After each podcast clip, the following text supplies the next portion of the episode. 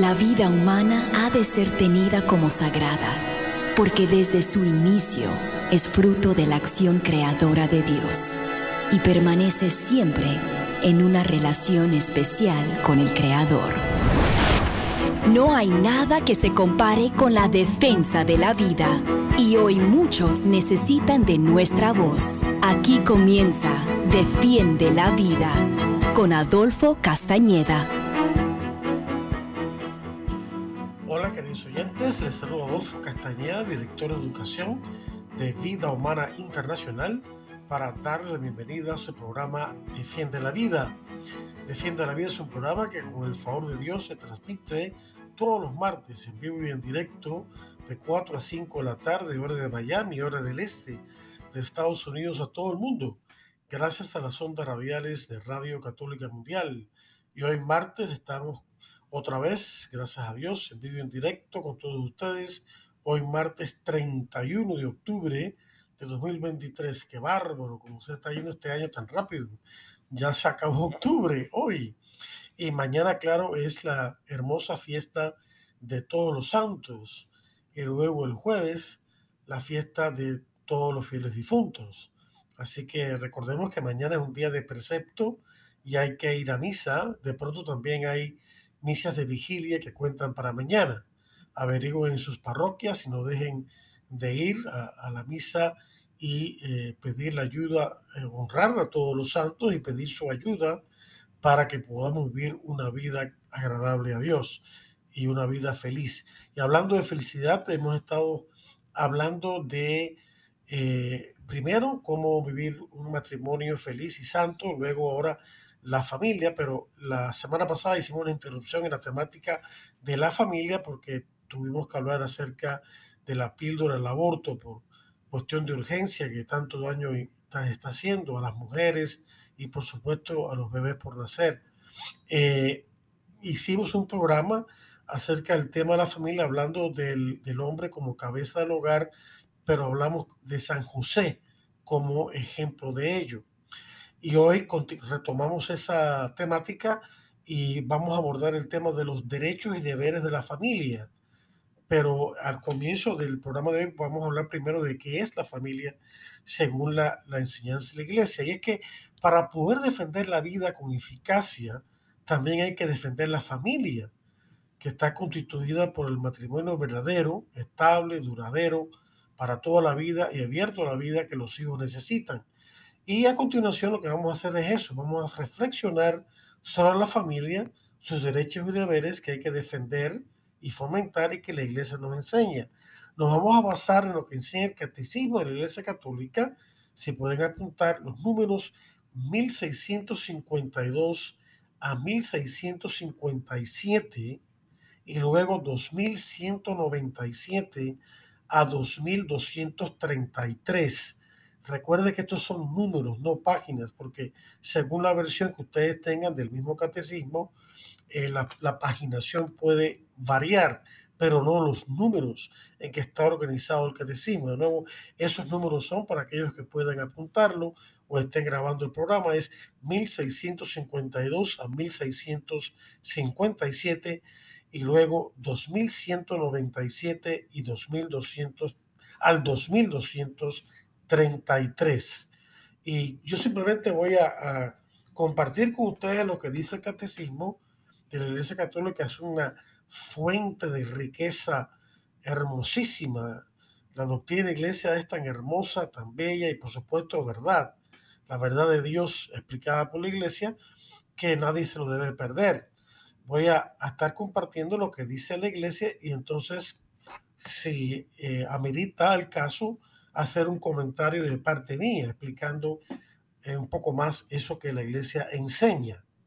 Y vamos a comenzar con el tema del don de Dios de la fecundidad. Eh, en el número 1652 dice, por su naturaleza misma, la institución misma del matrimonio y el amor conyugal están ordenados a la procreación, están como dirigidos, orientados a la procreación y a la educación de los hijos y con ellas son coronados como su culminación. Y sigue abundando en este tema tan hermoso diciendo, los hijos son el don más excelente del matrimonio y contribuyen mucho al bien de sus mismos padres.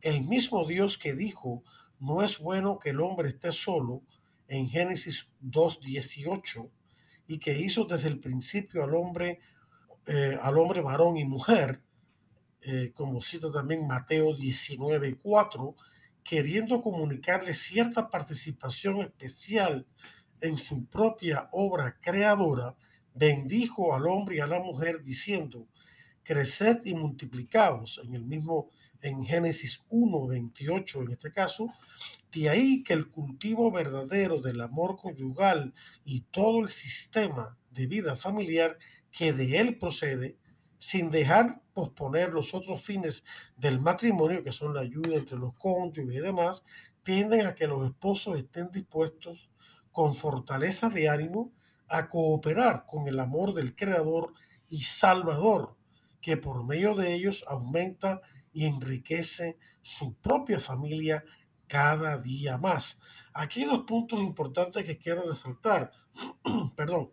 El primero es que a través de la procreación en el matrimonio, Dios eh, hace que los esposos participen de su propia eh, capacidad procreadora. O sea, los, los esposos son co-creadores con Dios. Fíjense qué cosa más maravillosa. En la hora de la creación humana y de la transmisión de la vida humana y de la misma imagen de Dios que se transmite a través de la creación, a través de la historia.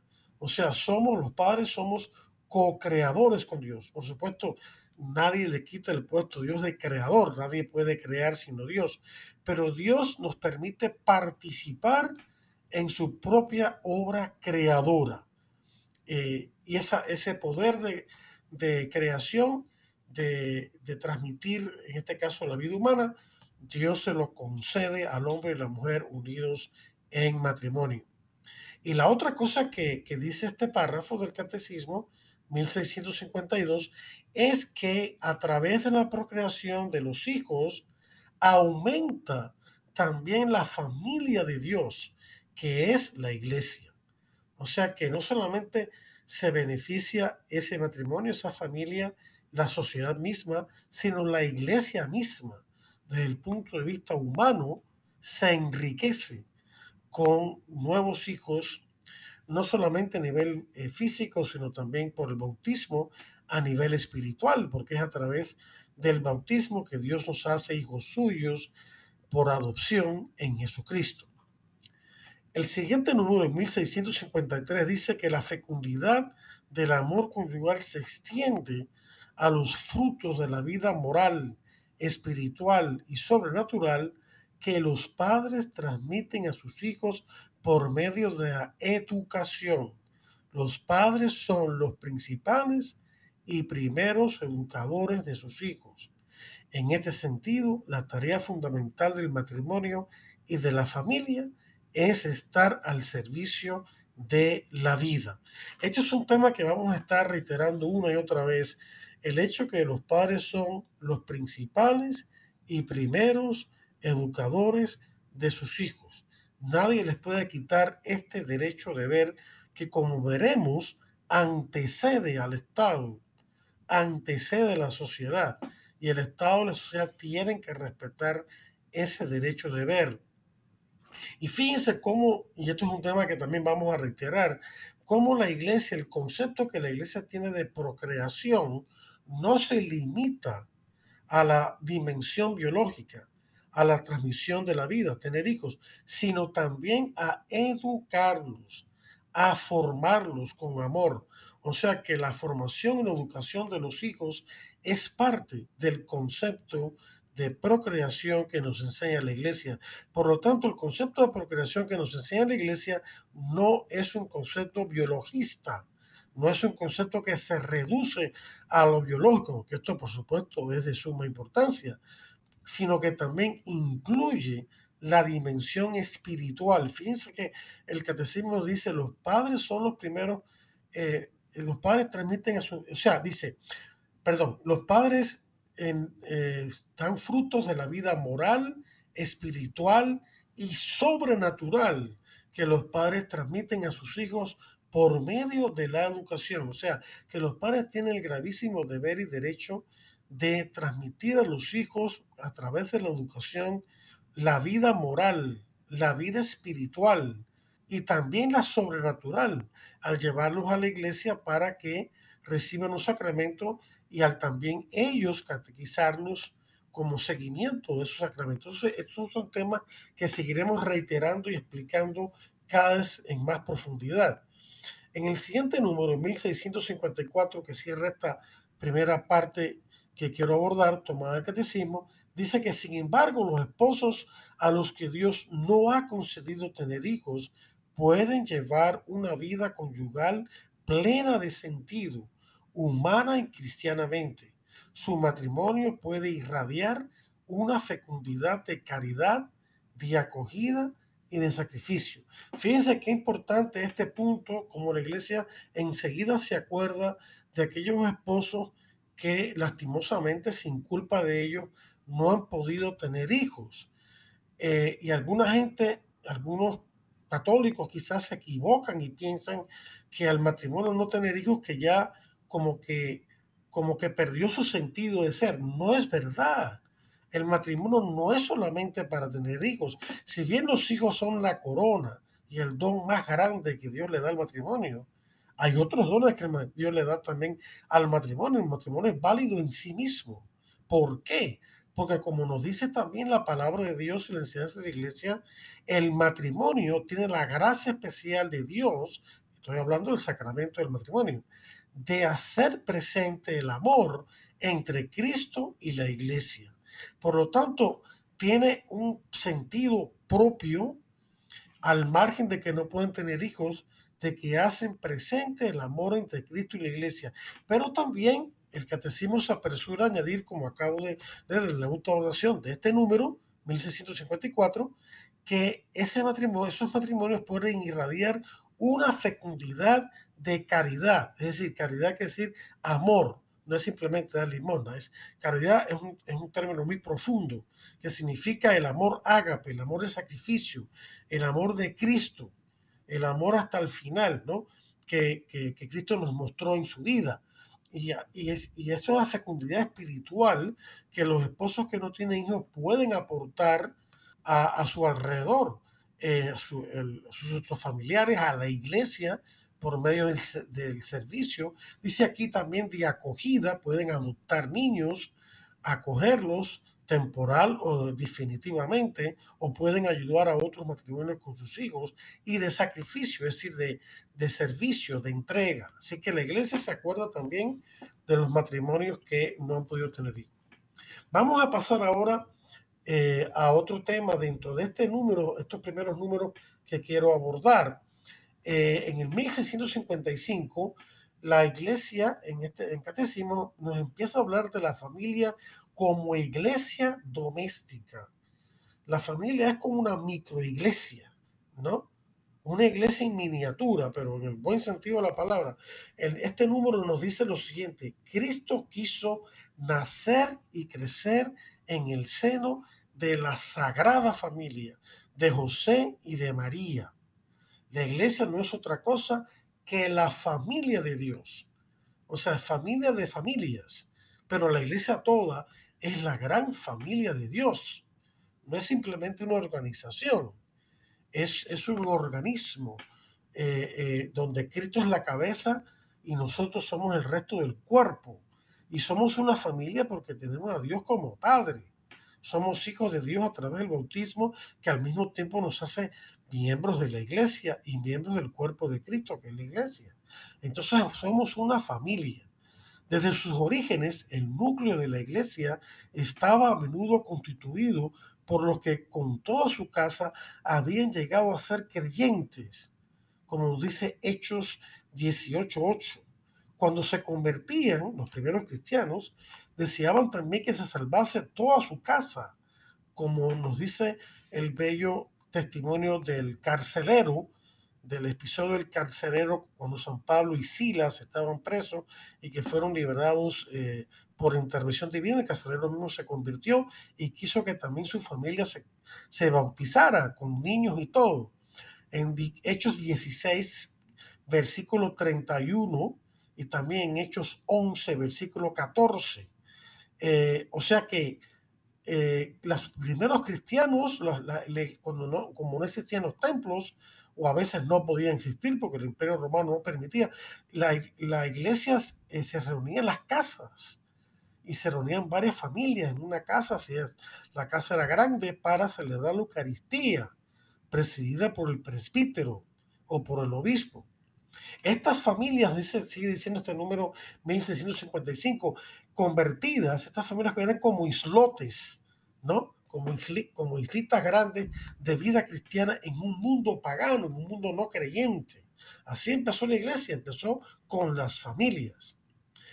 El siguiente número, 1656, nos dice que en nuestros días, en un mundo frecuentemente extraño e incluso hostil a la fe, las familias creyentes tienen una importancia primordial en cuanto a ser faros de una fe viva e irradiadora. Se están llamados en medio de este mundo cada día más paganizado, aún en países que se llaman cristianos o que eran cristianos, pero que en la práctica han dejado de serlo, lamentablemente, y con gobiernos y, y medios de comunicación y otras instituciones hostiles a la familia, no solamente que la desprecian, sino que son o la atacan. Tenemos que nosotros las familias católicas y cristianas ser faros de una fe viva e irradiadora. O sea, no solamente que vivamos la fe en nuestros hogares, sino que la irradiemos eh, alrededor nuestro, nuestros barrios, nuestros centros de trabajo, los centros de estudios, en cualquier lugar y por supuesto también en las parroquias. Por eso la iglesia llama a la familia con una antigua expresión, iglesia doméstica.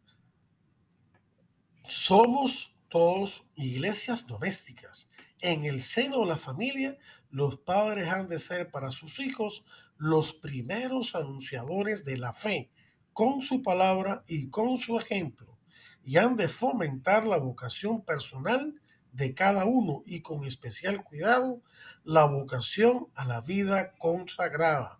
Es interesante, por ejemplo, que en la parroquia en que yo participo, eh, se me ha pedido ayudar con la catequesis de los padres de familia cuyos hijos están en la catequesis de niños. O sea, le estamos dando catequesis a los de adultos, a los padres que tienen a sus niños en la catequesis, yo creo que esto es una acción pastoral que todas las parroquias deberían adoptar.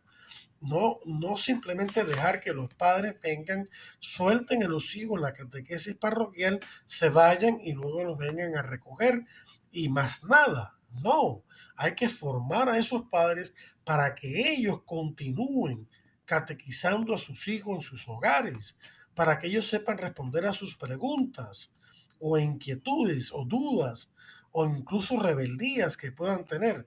Por supuesto, siempre con amor y con conocimiento del tema. Por eso es muy importante que los padres se formen ellos mismos. Es un deber. Yo sé que cuesta un poquito de trabajo y de tiempo, pero hay que hacerlo, queridos padres de familia y queridos jóvenes que me escuchan, que un día se van a casar. Tienen que pensar que su matrimonio un día va a tener hijos por la gracia de Dios, se lo permite, y que ustedes son los responsables primero que todo, primero que el sacerdote, primero que el catequista, primero que el maestro de religión, primero que la religiosa, que todos los demás, que los líderes laicos, ustedes son los primeros responsables de la formación catequética, espiritual y moral de sus hijos en el número siguiente, 1657, dice, aquí es donde se ejercita de manera privilegiada, escuchen esto, escuchen esto, el sacerdocio bautismal del padre, del padre de familia, de la madre, de los hijos, de todos los miembros de la familia. Quiero hacer un alto antes de seguir. ¿Qué significa esto de sacerdocio bautismal? Pues bien, toda iglesia completa es como un sacerdote, ¿ya? La iglesia es sacerdotal, eso no lo inventé yo, eso lo dice la escritura, está en las cartas de San Pedro. Ustedes son un pueblo sacerdotal, eh, comunidad santa. ¿Qué quiere decir eso? Quiere decir, el sacerdote es la persona que sirve de puente entre Dios y el pueblo de Dios. ¿Ya? El que le comunica al pueblo de Dios la enseñanza y la gracia de Dios. Entonces, en la Iglesia Católica hay dos tipos de sacerdocio. El sacerdocio bautismal, que es el que tienen todos los fieles por pertenecer a la iglesia, y privilegiadamente los padres de familia, por ser los primeros formadores de sus hijos. Ellos ejercen ante sus hijos de manera privilegiada, más que ningún otro, el sacerdocio de común de los fieles que también se llama sacerdocio bautismal, porque ese sacerdocio lo adquirimos en el bautismo. Entre las muchas cosas que el bautismo nos da, borrar el pecado original, darnos la gracia santificante, hacernos hijos de Dios, parte de la iglesia. Al hacernos parte de la iglesia, nos hace parte de un pueblo sacerdotal y por lo tanto tenemos un sacerdocio que emana del bautismo, que surge el bautismo. Por eso se llama sacerdocio bautismal. El otro sacerdocio, que es el sacerdocio ministerial, es el que solamente tienen los ministros del orden sagrado, los sacerdotes y los obispos. ¿Por qué y cuál es la diferencia? Es una diferencia de esencia y no solamente de grado, ¿no? No es un alto más grado, no, es diferente esencialmente porque el sacerdocio ministerial se ejerce en nombre de Cristo cabeza de la iglesia. Cuando el sacerdote está en la misa y consagra, solamente él puede consagrar el cuerpo y la sangre de Cristo y otras oraciones que él dice, porque en ese momento está actuando en persona de Cristo, cabeza de la iglesia, mientras que nosotros, el resto de la congregación, estamos actuando en persona de Cristo, cuerpo, ¿ya? El cuerpo de Cristo que somos nosotros, ¿no? Pero la cabeza es la que dirige, por lo tanto, el sacerdocio del orden sacerdotal es distinto en esencia porque actúa en nombre de Cristo cabeza nosotros no podemos actuar en los laicos en, nombre de Cristo cabeza, sino en nombre de Cristo cuerpo. Sin embargo, en el caso de los padres de familia, hay cierta, hay como cierta eh, función de cabeza, porque en ese momento los padres están siendo los líderes de esa pequeña iglesia, que es la iglesia doméstica, que es la familia. Pero de todas maneras siguen siendo un sacerdocio bautismal común de los fieles. Perdón, me trabé un poquito la garganta, disculpen. Continuamos, dice siguiendo el texto, en la recepción de los sacramentos, en la oración y en la acción de gracias, con el testimonio de una vida santa, con la renuncia y el amor que se traduce en obras. El hogar es así la primera escuela de vida cristiana y escuela del más rico humanismo Aquí se aprende la paciencia, el gozo del trabajo, el amor fraterno, el perdón generoso, incluso repetido, cuando hay que volver a perdonar, y sobre todo el culto divino, la participación en la misa, por medio de la oración y la ofrenda de la propia vida.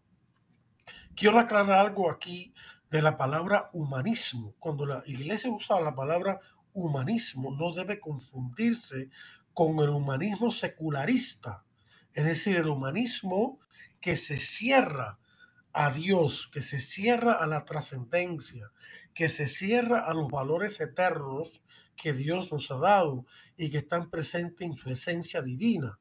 No, aquí estamos hablando de un humanismo que pone en el centro a Dios y por lo tanto es el verdadero humanismo, porque solo Dios tiene la clave de lo que significa verdaderamente ser persona humana tanto a nivel individual como a nivel comunitario. Así que el más rico humanismo es un humanismo que viene de Dios, que es el único y verdadero humanismo, que después de todo, Dios es quien nos creó como seres humanos y nos creó a imagen y semejanza suya. Y eso significa mucho. Significa que podemos entrar en una, que somos los únicos seres de la creación material que puede, es capaz de entrar en una eh, relación interpersonal con Dios y los demás. Y, tenemos una dignidad especial, eh, intrínseca y absoluta que no posee ningún otro miembro de la creación material. No estamos hablando de los ángeles, estamos hablando de la creación visible, ¿no? Entonces, eso es lo que significa eso. El siguiente número, 1658, nos dice es preciso recordar a sí mismo a un gran número de personas y la iglesia siempre se acuerda de aquellos que en este caso no gozan del, del matrimonio, del gran don que es el matrimonio, un gran número de personas que permanecen solteras a causa de las concretas condiciones en que deben vivir a menudo sin haberlo querido ellas mismas. Estas personas se encuentran particularmente cercanas al corazón de Jesús y por ello merecen afecto y solicitud diligentes de la iglesia, particularmente de sus pastores. O sea, las personas que se han quedado sin casarse, a veces eh, fuera de su voluntad, que no necesariamente han escogido la vida religiosa, esas personas solteras hay que atenderlas. Los sacerdotes son los principales eh, responsables de ello, de que estas personas no queden solas, y también las familias, también las familias. Muchas de estas personas viven sin familia humana, sigue diciendo el catecismo, con frecuencia a causa de condiciones de pobreza. Hay quienes viven su situación según el espíritu de las bienaventuranzas, sirviendo a Dios y al prójimo de manera ejemplar. Hay personas como estas que sin ser necesariamente monjas o monjas o, o personas consagradas sirven en sus parroquias, en sus eh, centros de trabajo, en su vida, de una manera ejemplar y hay que apoyarlas y felicitarlas por eso y animarlas. A todas ellas es preciso abrir las puertas de los hogares, iglesias domésticas, nuestras familias, acoger a estas personas y apoyarlas. Y las puertas de la gran familia que es la iglesia. Nadie se sienta sin familia en este mundo. La iglesia es casa y familia de todos, especialmente para cuando están fatigados y agobiados, como dice Mateo 11, 28, un pasaje tan lindo, donde Jesús nos dice, aprendan de mí que soy manso, humilde de corazón, vengan a mí todos ustedes que están cargados y yo les aliviaré sus cargas, tomen mi yugo, que es suave y ligero. Más o menos así nos dice Jesús en Mateo 11 del 28 al 30. Recomiendo ese pasaje tan hermoso. Pasemos ahora al tema de la familia según el cuarto mandamiento. Eh, los números que leí anteriormente, 1600 y pico, eh, pertenecen a la parte del catecismo, la parte primera, que habla de la creación y concretamente la parte cuando habla de la creación del hombre y la mujer, de donde surge la familia. Ahora pasamos al cuarto mandamiento, que es la parte del catecismo en la cual se engloba todo el asunto de la familia. Sabemos que el cuarto mandamiento nos pide, nos manda a honrar padre y madre. La iglesia enseña a través de este mandamiento que este mandamiento contiene toda la catequesis que la iglesia enseña sobre la familia, no solamente de honrar padre y madre, sino que se deduce de él todo lo que tiene que ver con la familia y el matrimonio que le dio origen. Ese, este cuarto mandamiento está ubicado en la tercera parte del catecismo que habla de la vida moral, de la vida en Cristo. Voy a explicar rápidamente, rapidito, eh, repasar un poquito en cómo está estructurado el catecismo y todos los catecismos que, eh, tradicionales en la iglesia.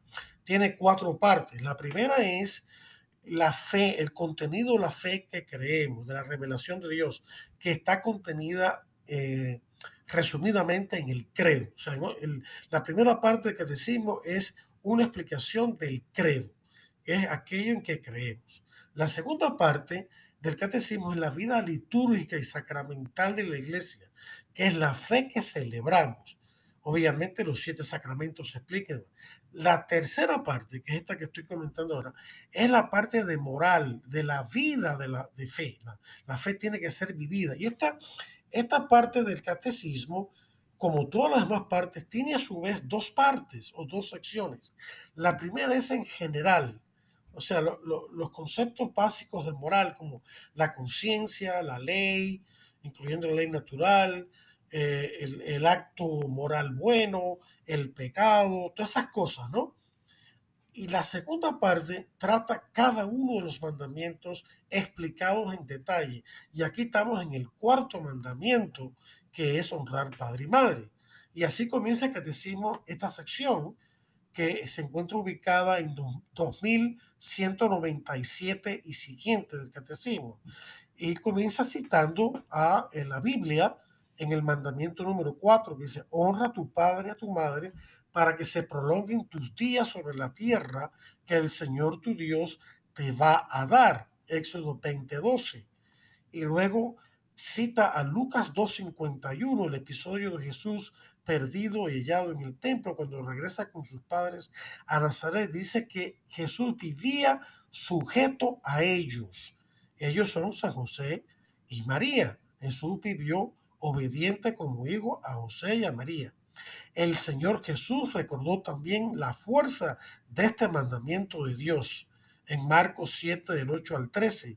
El apóstol enseña también, San Pablo, hijos, obedeced a vuestros padres en el Señor, porque esto es justo. Honra a tu padre y a tu madre. Tal es el primer mandamiento que lleva consigo una promesa para que seas feliz y se prolongue tu vida sobre la tierra. Esto está en Efesios 6, del 1 al 3, que cita a su vez a Deuteronomio, capítulo 5, versículo 16.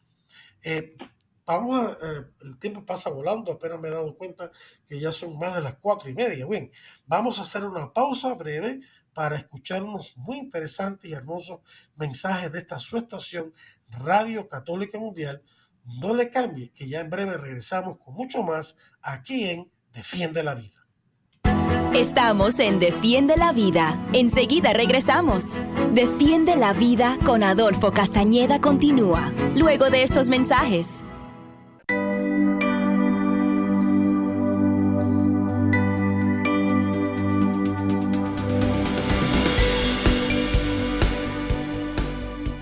Hola queridos hermanos, que la paz y la alegría de Jesús esté siempre en sus corazones.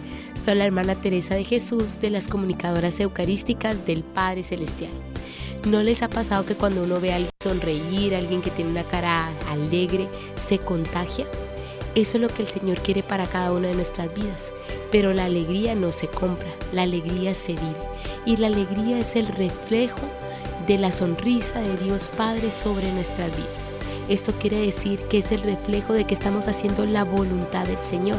Así que te invito a que lleves una vida llena de alegría, pero porque estás haciendo la santa voluntad del Señor. Un mensaje de EWTN, Radio Católica Mundial.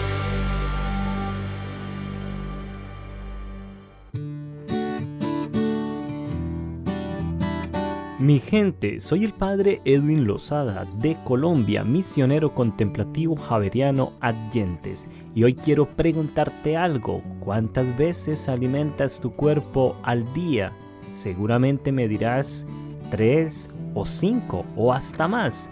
Y entonces recordamos el desayuno, el almuerzo y la cena, pero no podemos olvidar que nuestra alma, nuestro espíritu también necesita de tres alimentos necesarios, la oración, la palabra de Dios y la Eucaristía.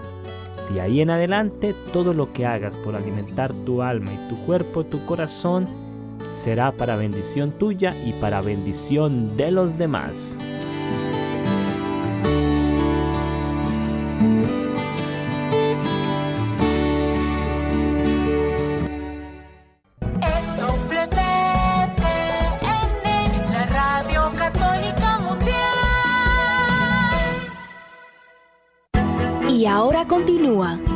Defiende la vida con Adolfo Castañeda. En vivo por Radio Católica Mundial. Defiende la vida con Adolfo Castañeda. Continúa ahora.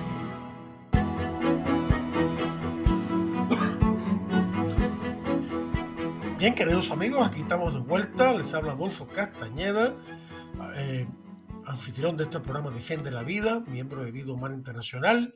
Este programa con el favor de Dios se transmite todos los martes en vivo y en directo de 4 a 5 de la tarde, hora de Miami, hora del este, Estados Unidos, todo el mundo. gracias a las ondas radiales de Radio Católica Mundial. Y hoy, martes 31 de octubre de 2023, en víspera de la bellísima fiesta de Todos los Santos, estamos con todos ustedes brindándoles otro interesante programa acerca de la defensa de la vida, la fe y la familia. En este caso, estamos hablando de la familia. Hemos comenzado este tema, eh, estamos continuando, perdón, este tema hoy. Eh, ya hablamos en, el programa anterior de el, hombre como cabeza de familia, ejemplificado por San José. Ahora estamos hablando de lo que enseña el Catecismo de la Iglesia Católica acerca de qué es la familia, sobre todo la familia cristiana, la familia católica, y luego de los deberes, eh, de los derechos y deberes de la familia. Y estamos ahora, eh, la, doctrina de la iglesia sobre la familia se encuentra sobre todo en su enseñanza acerca del cuarto mandamiento de la ley de Dios, honrar padre y madre, que eh, eh, por supuesto forma parte de los diez mandamientos que son explicados en la segunda sección de la tercera parte del Catecismo de la Iglesia Católica. Ahí lo van a encontrar y estos números que estamos leyendo para ustedes y comentando son de 2197 hasta el 2233. Si no los terminamos hoy, nos terminaremos en otro programa. No hay ningún apuro. El, 2000, el número 2197 nos dice que el cuarto mandamiento encabeza la segunda tabla de la ley de Dios. Recordemos que Dios le entregó a Moisés los mandamientos en el tope del monte Sinaí en dos tablas. La primera tabla contiene los primeros tres mandamientos que se refieren directamente a nuestros deberes hacia Dios. Y la otra tabla, el resto de los siete mandamientos, comenzando por el cuarto, este que estamos comentando hasta el diez. Y por eso eso dice el catecismo, el cuarto mandamiento encabeza la segunda tabla de la ley de Dios indica el orden de la caridad, el orden del amor. Es decir, del, cuarto, del mandamiento 4 al 10 es el amor al prójimo. Los primeros tres es el amor al Dios, a Dios, amar a Dios sobre todas las cosas, no tomar el nombre de Dios en vano, santificar el día del Señor, el domingo, yendo a misa. Y ahora del 4 al 10, el amor al prójimo que comienza con los padres porque después de Dios los padres es lo más importante. Por eso es que dice, indica el orden de la caridad, el orden del amor.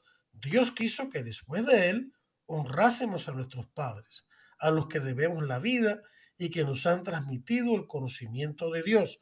Muy importante, estamos obligados a honrar y respetar a todos los que Dios, para nuestro bien, ha investido de su autoridad. Fíjense que dice no solamente a los padres, sino a todos los que Dios ha investido de su autoridad, los abuelos, los maestros, los, los, eh, eh, que ejercen puestos públicos, etcétera, etcétera.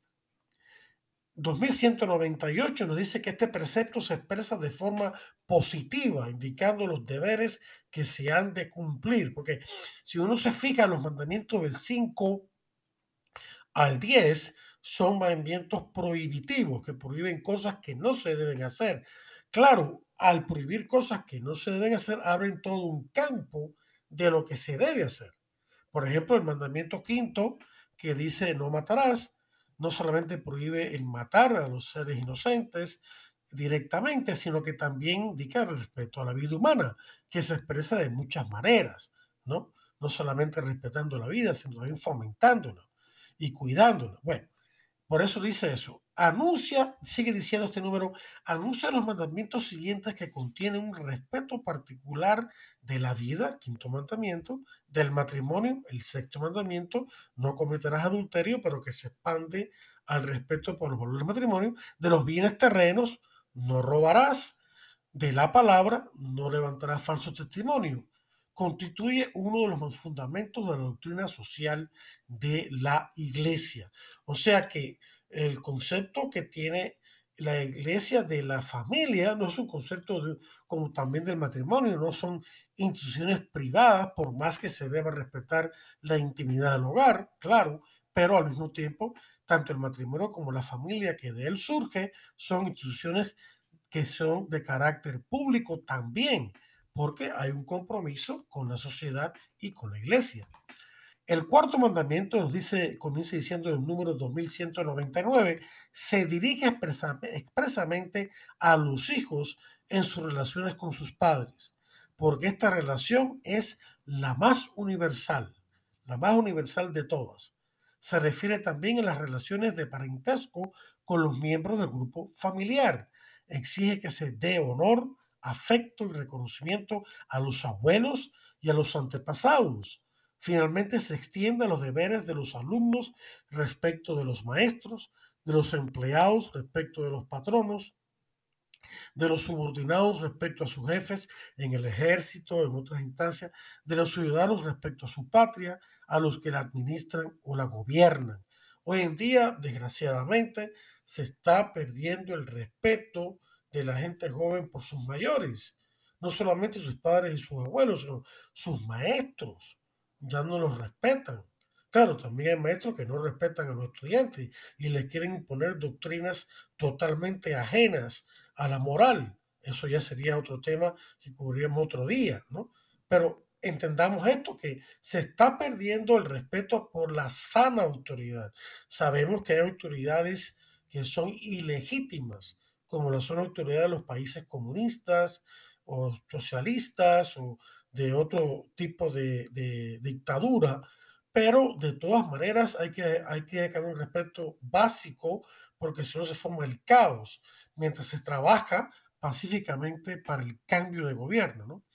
Este mandamiento sigue siendo este número 2199 este mandamiento implica y sobreentiende los derechos de los padres, tutores, maestros, jefes, magistrados, gobernantes, de todos los que ejercen una autoridad sobre otros o sobre una comunidad de personas. O sea, la iglesia está a favor de una autoridad correctamente entendida, con sus límites, porque la autoridad humana no puede ser absoluta, solamente Dios, con sus límites y dentro del bien común pero esa autoridad legítima hay que respetarla. En el número 2200, el cumplimiento del cuarto mandamiento lleva consigo una recompensa.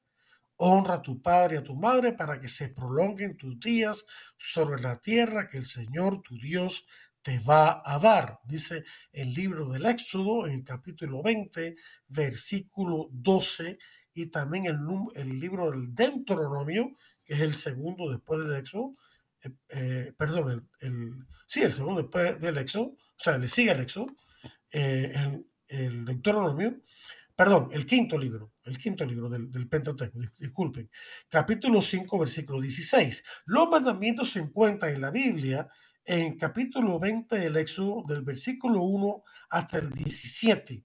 Y en el caso del Deuteronomio que repite los mandamientos, en el capítulo 5 que eh, ahora se me olvidan los versículos, pero si ven ese capítulo 5 desde el comienzo, los van a ver ahí también. Y también el Deuteronomio capítulo 6, en el versículo 4, repite el gran mandamiento y lo, y lo extiende un poco, donde dice, eh, escucha Israel, el Señor es tu único Dios, amarás al Señor tu Dios con todo tu corazón, con todo tu mente, etc. Eso está en Deuteronomio 6, versículo 4 y siguiente. Hay una cosa interesante de ese, que ya he hablado en otros programas, ese capítulo 6 del Deuteronomio, versículo 4 al 7. El versículo 4, como acabo de señalar, eh, expande el primer mandamiento a decir, amarás al Señor Dios con todo tu corazón, con toda tu mente, con toda tu alma, eh, con todo tu ser. Y después dice que, le, llama a Moisés al pueblo de Israel a que mantenga estos mandamientos en su mente y su corazón. Y luego dice que los padres se los enseñen a sus hijos. O sea, vemos cómo el deber de los padres de formar a sus hijos en los mandamientos de Dios, en la fe, en la moral, en todo, está vinculado al mismísimo primer mandamiento de la ley de Dios. y fíjense que Moisés inmediatamente denunciar ese primer mandamiento, enunciar, no de de decirlo, de proclamarlo solemnemente, este, no, menciona a otros líderes de Israel en cuanto a la formación de los hijos, sino a los padres. No se menciona a sí mismo, no menciona a profetas, no menciona a sacerdotes, que los había, no menciona a otros líderes, sino que menciona a los padres como los primeros en eh, que están escuchando su discurso sobre su, eh, sermón, sobre los mandamientos, como los primeros maestros de sus hijos. Sigue diciendo esto en 2200, la observancia de este mandamiento procura con los frutos espirituales frutos temporales de paz y de prosperidad. Y al contrario, la no observancia de este mandamiento entraña graves daños para las comunidades y para las personas humanas. Esto, esto que acabo de leer es importantísimo porque tiene una repercusión práctica, tangible en la sociedad. Tiene toda la razón el catecismo cuando dice esto y la Biblia para que eh, prolongues tu día sobre la tierra eh, y, que el Señor tu Dios te va a dar.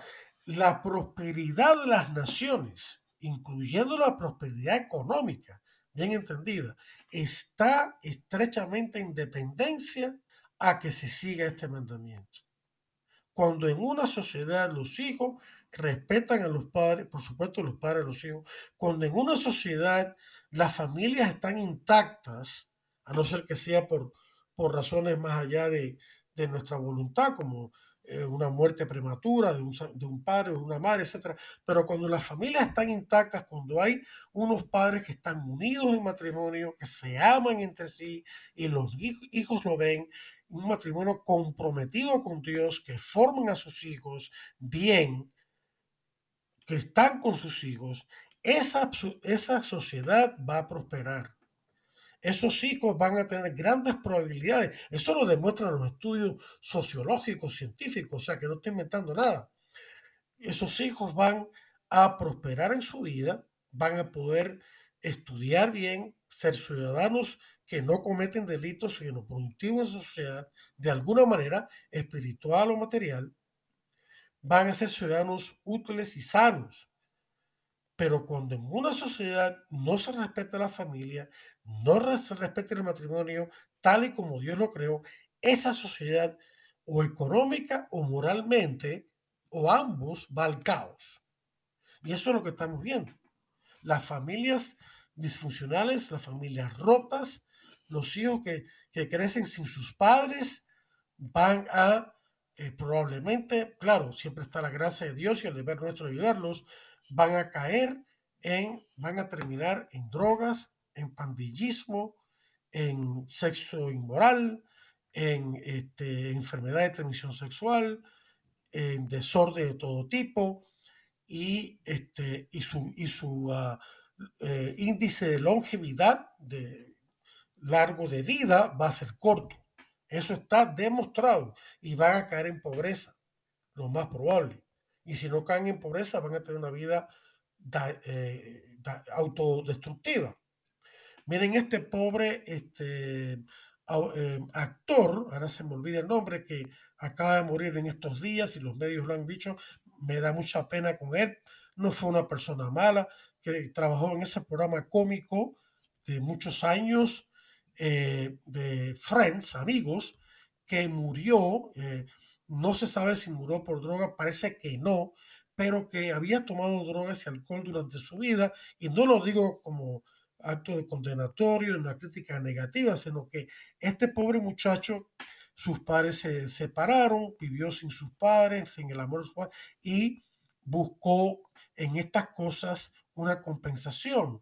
Después las dejó, fue, gracias a Dios pudo vencer eso, pero los efectos de muchos años de consumir estas cosas a la larga tuvieron su eh, desenlace y este, este pobre muchacho eh, a los 54 años de edad, una edad relativamente joven para una, considerando que, que la longevidad hoy en día es bastante larga, eh, murió, murió en su propia casa. Entonces, y esto es solamente un botón a, modo de muestra. Entonces, es una verdad contundente de la Sagrada Escritura que la Iglesia se encarga de explicar de que los frutos espirituales temporales de paz y prosperidad son dañados cuando no se observan el orden que Dios ha establecido. El matrimonio entre un hombre y una mujer para toda la vida y que engendran unos hijos de los cuales ellos se ocupan verdaderamente y entonces con familias fuertes tendremos una sociedad sólida, sana, justa, feliz, fuerte. Después pasa el catecismo a hablar de la familia en el plan de Dios, ya en el número 2201. Dice, la comunidad conyugal, o sea, el matrimonio, está establecida sobre el consentimiento libre de los esposos. Cuando el novio y la novia se casan, ellos libremente, porque si no están, no son libres de, entregarse el uno al otro, pues el matrimonio no es válido. Tienen que ser libres de toda coacción. Eh, consienten, o sea, se, ellos mismos se comprometen el uno con el otro a ser fiel para toda la vida y acoger a los hijos que Dios les regala. Entonces el matrimonio se establece sobre ese libre consentimiento de los esposos que la iglesia bendice, pero los esposos mismos son los que efectúan, son los ministros de su propio matrimonio. Entonces, el matrimonio y la familia, sigue diciendo este número 2201, están ordenados al bien de los esposos y a la procreación y educación de los hijos. El amor de los esposos y la generación de los hijos establecen entre los miembros de una familia relaciones personales y responsabilidades primordiales. En otras palabras, la familia basada en el matrimonio es una comunidad de personas, la comunidad junto con el matrimonio más esencial, humana que hay en toda la sociedad. 2202 nos dice que un hombre y una mujer unidos en matrimonio forman con sus hijos una familia. En esas palabras tan sencillas, en esta oración, se define lo que es una familia. La familia verdadera. La familia es aquella comunidad de personas que surge de la unión matrimonial de un hombre y una mujer junto con sus hijos. Es una familia. Tan sencillo como es. Hoy en día se está buscando, y de hecho lo han, lo han, puesto en la ley, de redefinir el matrimonio y por lo tanto, al redefinir el matrimonio, redefinir la familia. Y eso está en contra de Dios y de la ley natural que obliga a todas las personas creyentes o no en conciencia. Sigue diciendo este número 2202, esta disposición es anterior a todo reconocimiento por autoridad pública, se impone a ella se la considerará como la referencia normal en función de la cual deben ser apreciadas las diversas formas de parentesco. Aquí hay dos cositas que quiero explicar. La primera, lo que acabo de leer, que la familia es anterior al reconocimiento de la autoridad. La autoridad pública no inventa la familia. La autoridad pública política no es la que define la familia. La autoridad pública no es la que le da derechos a la familia. Es todo esto viene ya en la familia creada por Dios y la naturaleza y la autoridad pública lo que tiene es el grave deber de reconocerla. La autoridad pública no le da derecho a la familia, sino que tiene el grave derecho de, eh, perdón, deber de reconocer estos derechos que ya la familia tiene por su naturaleza y por haber sido creada así por Dios. El tiempo se me acaba y quiero leer rápidamente el último numerito de esta partecita de la familia del plan de Dios, 2203, que dice, al crear al hombre y la mujer, Dios instituyó la familia humana y la dotó de su constitución fundamental. Sus miembros son personas iguales en intimidad para el bien común de sus miembros y la sociedad. La familia implica una diversidad de responsabilidades, derechos y deberes. O sea, que ya los valores que Dios le dio al matrimonio de la familia ya anteceden la sociedad y el Estado y deben ser respetados gravemente por ellos. Hasta aquí vamos a llegar, continuaremos la próxima semana con un programa ulterior este tema de la familia, sus deberes y derechos. Que Dios los bendiga a todos y nos invito la próxima semana para otro interesante programa de Defiende la Vida. Hasta entonces.